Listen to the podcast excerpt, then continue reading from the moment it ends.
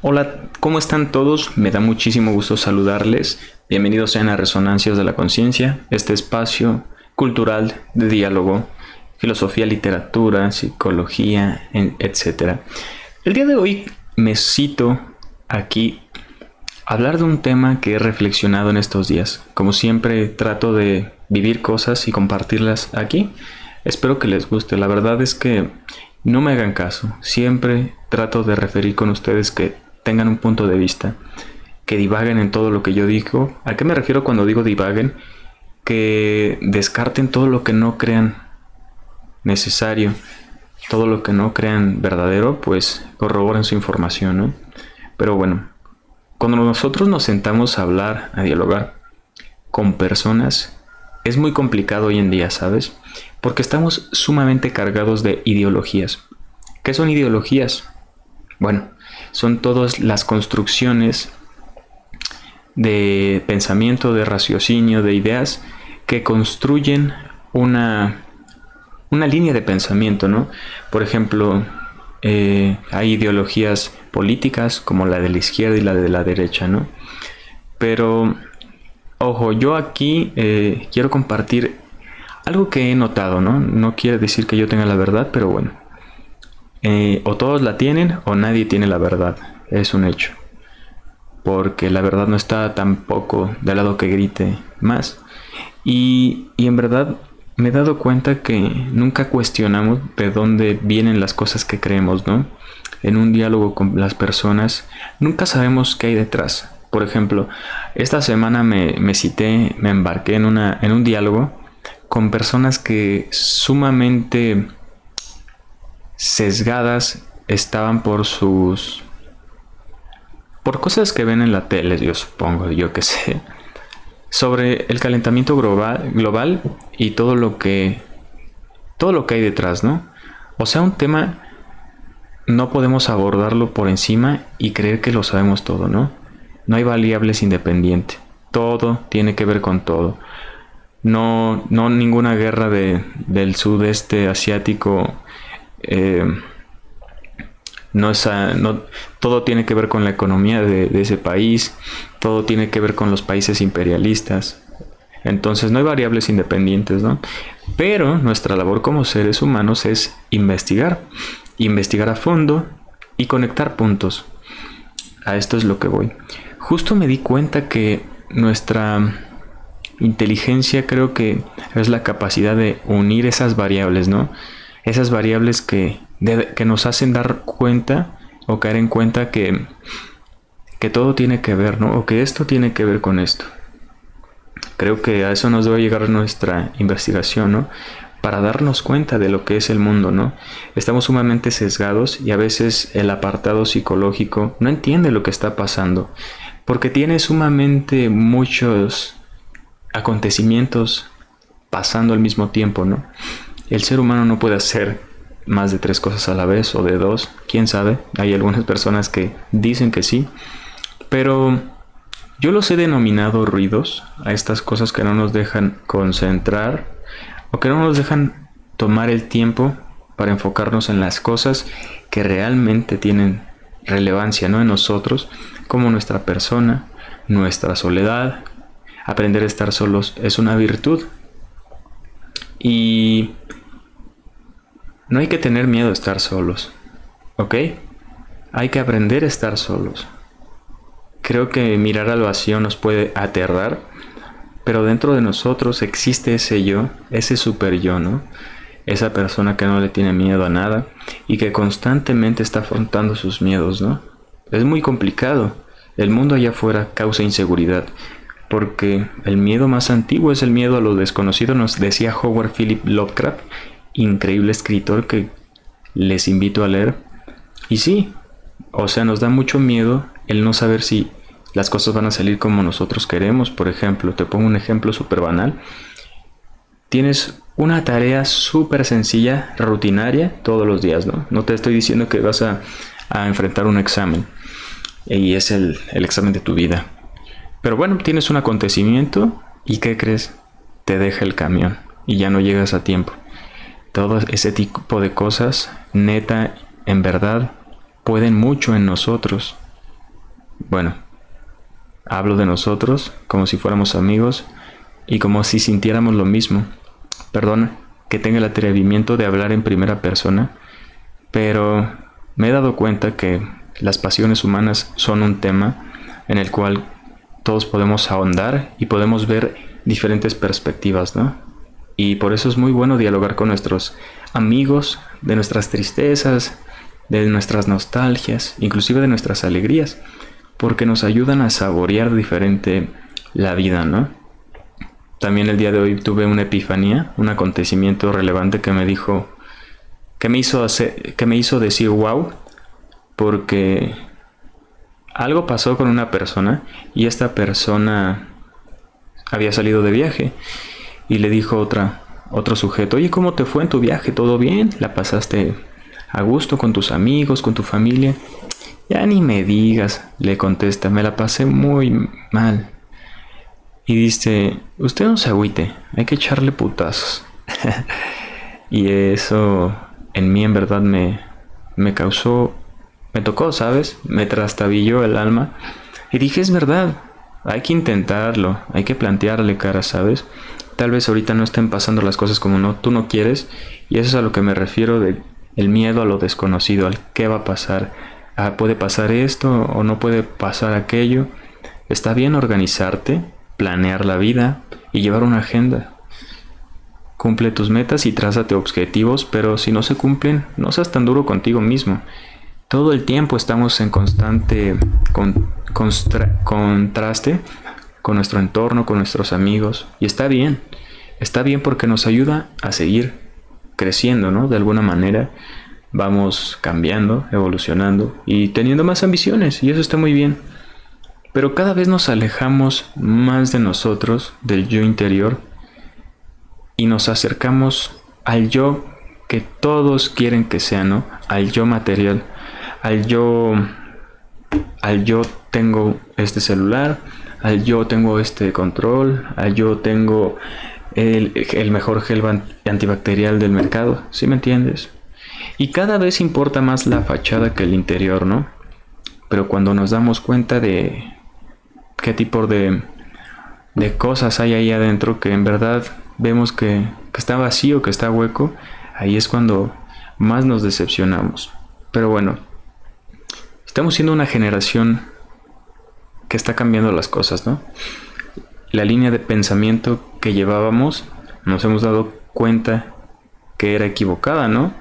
Estamos cambiando en pro de los derechos de diversos sectores sociales y eso está perfecto. Y lo que sí me da miedo es cuando se radicaliza, ¿sabes?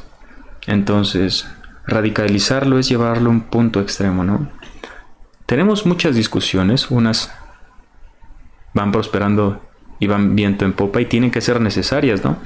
Para generar ese ejercicio dialéctico que cree un progreso. Cuando dos ideas chocan, crean una nueva idea, ¿no? Que es la fusión entre lo mejor de estas dos y descartar lo peor de estas dos que se están enfrentando, ¿no? Pero tengo miedo porque a veces la discusión y las energías se enfocan en cosas distintas. Me, me cita lo del lenguaje inclusivo. El lenguaje siempre ha estado ahí. El lenguaje siempre ha estado ahí. Que nosotros, el lenguaje no es inclusivo ni exclusivo. No excluye a nadie. Creo que nosotros nos excluimos a nosotros mismos. Que seamos limitados no es culpa del lenguaje.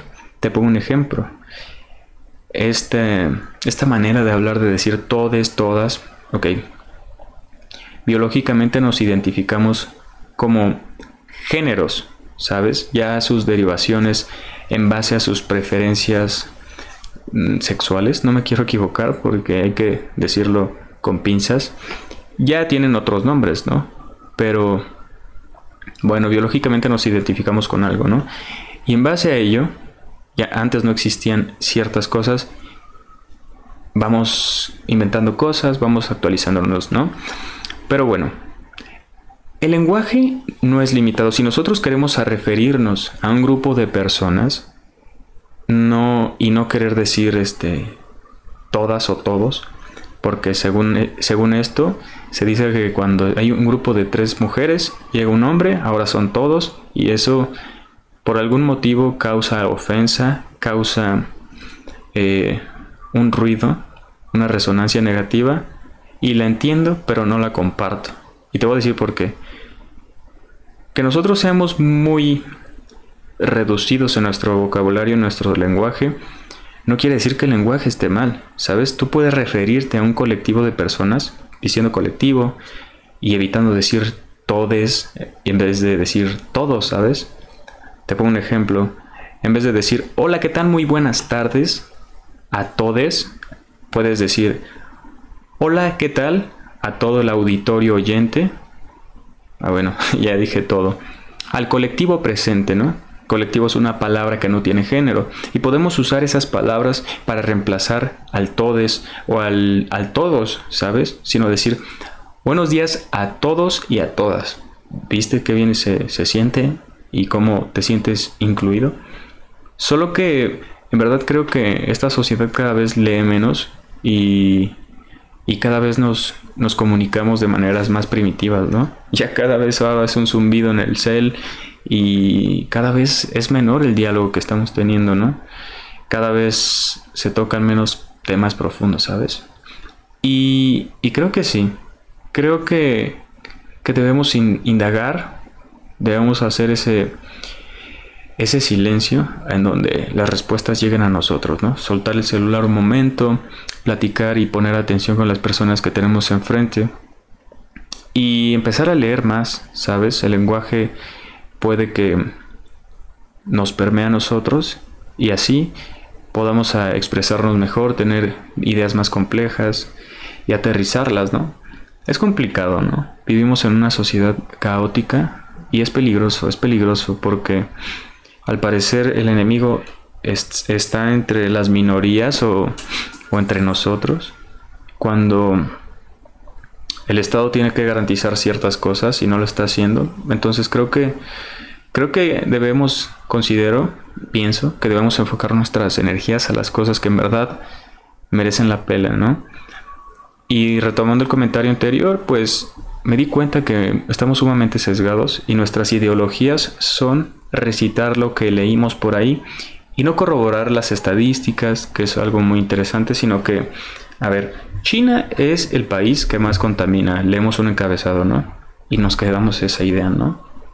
A ver, pero otro país, eh, no sé, Estados Unidos, es en equivalencia, ¿no? Tiene los mismos números de contaminación, pero nos creímos ese encabezado y vamos ahí por la vida. Oye, este, China es el país que más contamina, ¿sabías eso? Y, y te das cuenta que alguien te dice, no, pero Estados Unidos casi están a la par, ¿eh? Y puede que en algunos meses Estados Unidos tome pico, luego China, ¿no? Y entonces tú dices, no, no, no, no, no, yo lo vi aquí. A ver, ¿cuál es tu fuente? A ver, ¿cuáles son las estadísticas? Son ciertas variables que creemos ajenas y no corroboramos bien la información, ¿sabes? Hay muchas maneras de interactuar con, con la información y el conocimiento. La información para volverla a conocimiento, ¿no? Hay que procesarla y unir variables. Por ejemplo, me, en un diálogo me, una persona me decía, es que estamos muy sobrepoblados. Pero decidí guardar silencio, ¿no? A veces eh, gastar saliva con, con alguien que está sumamente aferrado a su ideología, pues es imposible, ¿no? Y eso es lo que te da la lectura, ¿no? Te abre el panorama y decir, bueno, pues aquí es tierra infértil y por más que plantemos semillas, no van a germinar. Me dice esta persona, es que estamos sobrepoblados. A ver, bueno, pues no hemos tomado las, las variantes del capital. Es que ve la contaminación es debido a la sobrepoblación. Y es una idea sumamente sesgada, en medida sí, pero no en su totalidad, ¿no?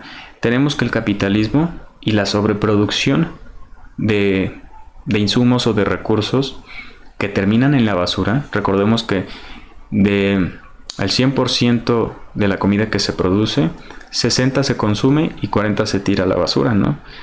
Entonces, ¿cómo puede ser que se haya que se estén muriendo de hambre en algunos otros países y estemos tirando basura? ¿Sí me entiendes? Esa variable descartada. Pero bueno, si tomamos a toda la población del mundo y la metemos en un país en un estado en un estado de Estados Unidos, se dice que no llena ni, ni Los Ángeles, ¿no? Con toda la población mundial. Pero hay varias variables que, que estamos sumamente sesgados y a veces pensar más allá es complicado, ¿no? También influye muchísimo eh, nuestra alimentación de, en los procesos cognitivos o, en la manera en que nosotros interactuamos con, la información y el conocimiento, ¿no? Cómo la procesamos y por qué a veces no nos entra, ¿no? Porque a veces no me entra el conocimiento. Pues estás comiendo mal, no estás durmiendo bien, no estás hidratado, etcétera, etcétera. Este, tiene, tienes angustia excesiva. Todas esas cosas influyen mucho en esta sociedad de acción y poca reacción, ¿sabes? Es mucha reacción y poco, poco trabajo intelectual, a eso me refiero. Y, entiendo, ¿no? ¿Por qué somos tan reaccionarios de todas las injusticias que estén allá afuera? Pero a lo que voy es que muchas veces no entendemos lo que está pasando, los acontecimientos nos abruman y solo aventamos una piedra, ¿sabes? Entonces, me gustaría que, tratáramos de, de tratar la información. Es eso, depurarla y convertirla en un conocimiento. O se hace que, que se vuelva en, en una prueba y no solo en una en una idea conspirativa, ¿sabes? Que tú digas, bueno, esto pasa por esto y aquello. Entonces sí, podría dar miles de ejemplos de por qué estamos decayendo como sociedad, pero el pensamiento está en declive. Yo no creo que es, yo no creo ser la persona más lúcida y más inteligente de mi pueblo ni de la vida, pero estamos trabajando en construir un espacio, un espacio de diálogo y en verdad espero que te haya gustado. Yo también espero que, que estés de lo mejor y, y que te que me sigas en todas mis redes. En Instagram es donde estoy más al toque y arroba Nuwanda Tagore. Te espero, te mando un gran abrazo, gracias por ver, escuchar. Recuerda que este espacio es para ti. Tampoco me hagas mucho caso, corrobora la información. A mí me gusta andar todo el día este viendo y haciendo, pero pero soy yo y soy aburrido y te toca a ti. Te mando un gran abrazo, calurosísimo y este nos vemos la próxima. Bye.